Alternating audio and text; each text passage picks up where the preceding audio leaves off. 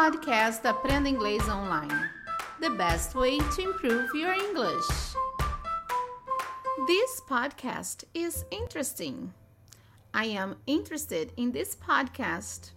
Eu sou a Teacher K. Estamos começando mais um podcast do Cambly. 2021 começou e o Cambly não podia deixar de dar essa oportunidade para você. Você que quer focar na sua carreira, dar um up no seu inglês para poder até abrir oportunidades de emprego ou melhoria de um salário, porque você tem o inglês, ou até mesmo receber em dólar. Olha que coisa boa. O Cambly tem uma oportunidade única para vocês. Então, com 47% de desconto no plano anual no Cambly, você adquirindo o plano agora, até o dia 15, você tem esse desconto de 47% de desconto. Então você usa o código podcast 2021.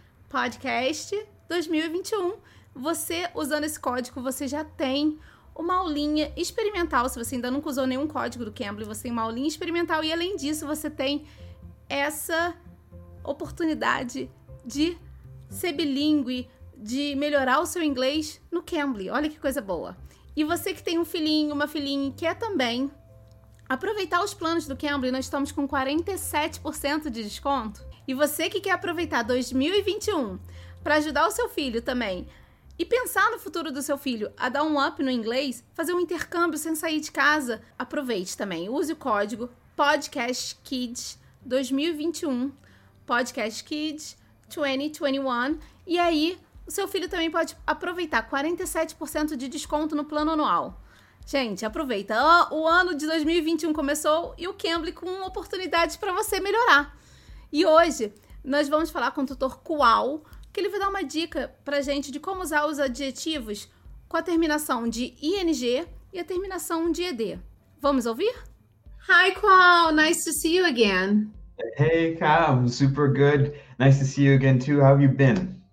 Yeah, I'm great. Thanks. Yeah.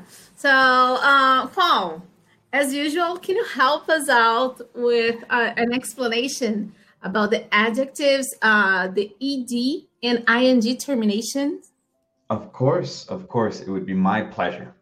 So, adjectives that end in ed and ing are sometimes kind of confusing because they have the same root that's something that we really have to remember when talking about these kinds of words, what the root is.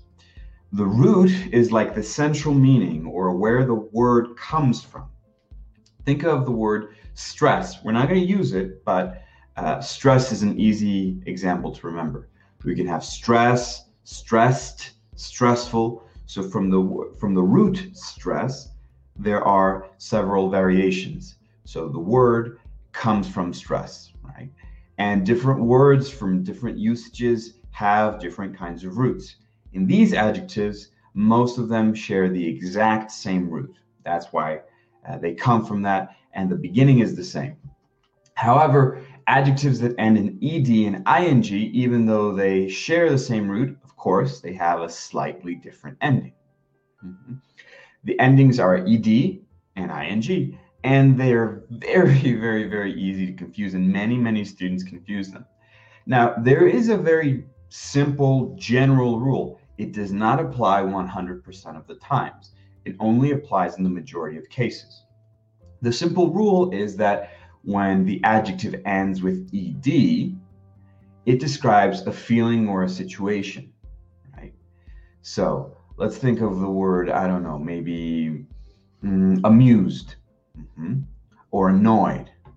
When we have that uh, adjective, amused or annoyed, we're talking about someone who feels amused or who feels annoyed.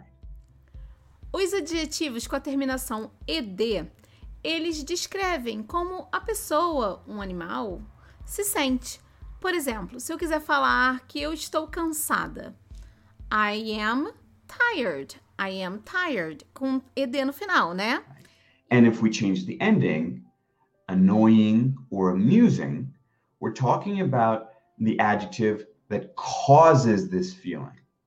So, for example, I can be annoyed, I feel annoyed, I am annoyed because of the annoying noise or the annoying people or my annoying neighbors.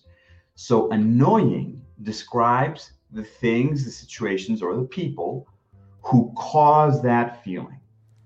Os adjetivos terminados em ing, em ing, eles descrevem as coisas, às vezes as pessoas, que causam esse sentimento. Se eu quiser falar, mm, this book is boring. Right? So it's the feeling and the cause of that feeling. ED is the feeling, ing is the cause of that feeling. Many, many people sometimes confuse it and they say ed is for people, ing is for things. It's not really the case.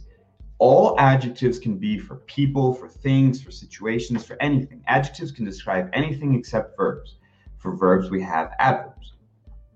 So that's the only thing that we have to remember that these adjectives can apply to basically anything, right? People, places, situations. And the ed is for the feeling, and the ing is for the cause of the feeling. For example, let's try to think of some others. We can have interested. I have interest. I feel interested.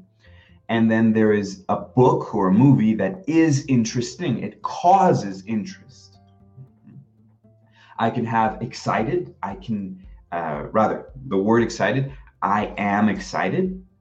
And then there can be an exciting situation that causes me to be excited. And there are many, many other words like that. Uh, frightened, tired, surprised, confused. All of them we can have confusing, tiring, um, surprising. Mm-hmm. So, like I said, guys, this is a very general rule. It's not 100% of the time. And that's why I also mentioned stress. We don't say stressed and stressing, we sometimes say stress and stressful.